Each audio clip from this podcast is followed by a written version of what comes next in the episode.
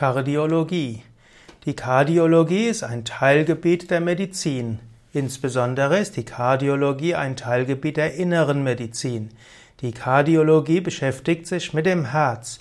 Die Kardiologie beschäftigt sich insbesondere mit den Erkrankungen des Herzens und mit deren herznahen Gefäßen.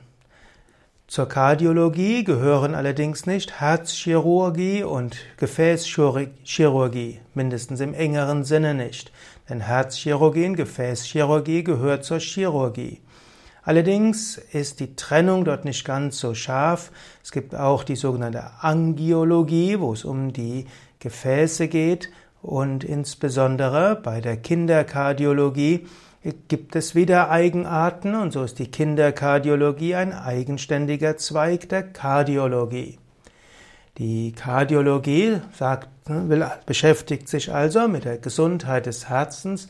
Natürlich gibt es ein kleines Problem. Zum einen ist es natürlich sinnvoll, dass es Kardiologen gibt, die sich mit dem Herzen im engeren Sinne beschäftigen.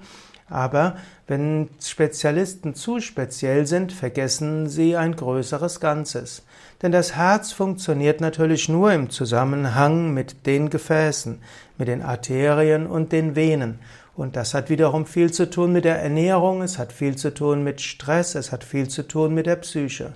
Man weiß zum Beispiel, dass Menschen, die Arteriosklerose insgesamt haben, auch eine höhere Wahrscheinlichkeit haben für die Verstopfung der Herzkranzgefäße und auch Herzklappenfehler sind manchmal, werden manchmal schlimmer, wenn die Arteriosklerose schlimmer wird.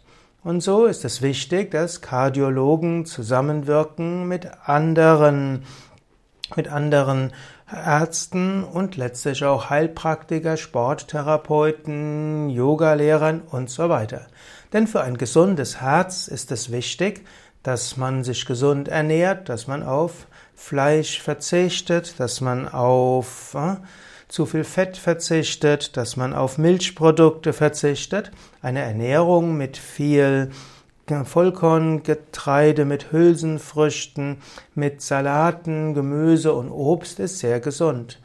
Und wenn du zusätzlich Herz-Kreislauf-Training machst, also im Sinne von Wandern, Spazieren, Fahrradfahren, Schwimmen, Joggen oder im Yoga viele Sonnengrüße und Umkehrstellungen, dann tust du auch eine Menge auch fürs Herz.